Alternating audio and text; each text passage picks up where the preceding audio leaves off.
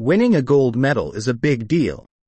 However, for South Korean skater Jung Cheol-won, the decision to celebrate a fraction of a second too early cost him and his teammates a spot atop the podium and an exemption from mandatory military service.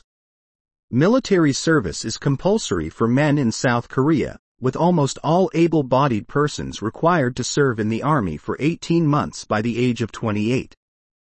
The mandatory duty can be waived for some athletes, in particular, those who win an Olympic medal or a gold medal in the Asian Games.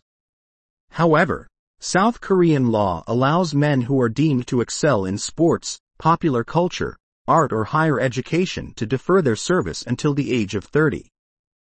The stipulation means that Choi has another opportunity to earn an exemption at the 2026 Asian Games.